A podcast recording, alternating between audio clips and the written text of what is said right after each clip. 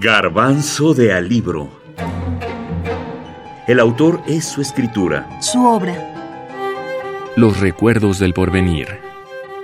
Elena Garro.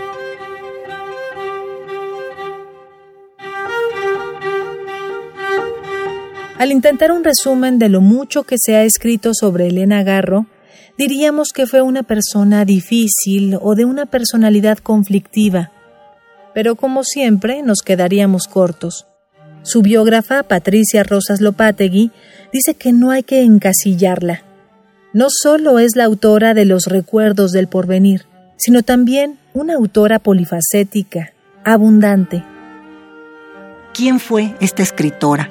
Esta, pues, no solamente dramaturga, novelista, cuentista, periodista, activista, memorialista. Eh, esta mujer tan multifacética, la producción de Elena Garro restante no se ha difundido ni se ha leído eh, debidamente. ¿no? Es decir, Elena se ha quedado eh, enmarcada en el realismo mágico, eh, en, obras. Yo obviamente, por supuesto que no voy a, minimizar la, trascendencia de la obra y los recuerdos del porvenir, claro que no. Eh, y el teatro, por otro lado, igual.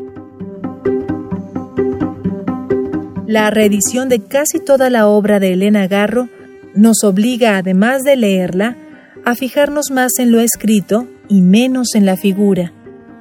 La obra por sí misma reivindicará a la autora como ella quería, como artista, como creadora.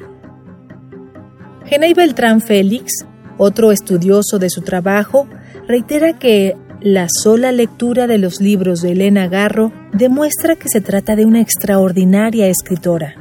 No le estamos haciendo un favor a ella por reivindicarla, reeditarla o comentarla. Y eso es lo que nos tendría que importar. Tres etapas distinguimos en la biografía de Garro. La primera en los años 60, cuando publicó en 1963 Los Recuerdos del Porvenir, una época de entusiasmo, aplausos, glamour, reconocimiento internacional.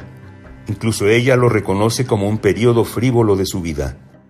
Una segunda etapa a partir de los años 80, pródiga en títulos, teatro, cuentos, novela, pero poco reconocimiento, pocos reflectores. Y una etapa final donde viene la consolidación y reconocimiento a la par de su vejez.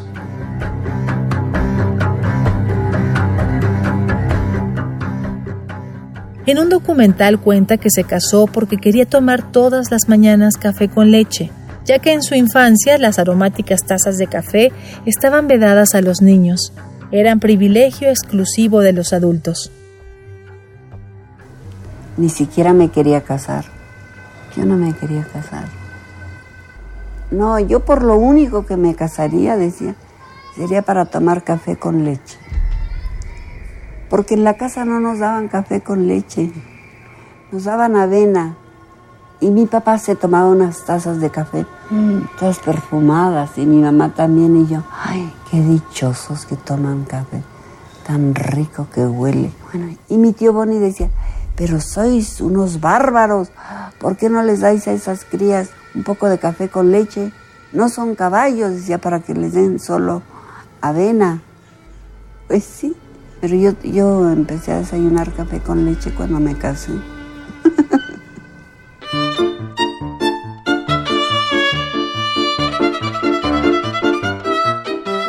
Patricia Rosas Lopategui y Genei Beltrán Félix coinciden también en que son las relaciones de pareja, la visión circular del tiempo, la memoria, así como el compromiso social, la temática que englobaría la obra de Elena Garro.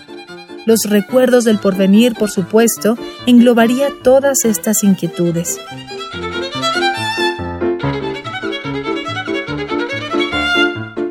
Los recuerdos del porvenir. Elena Garro, 1963.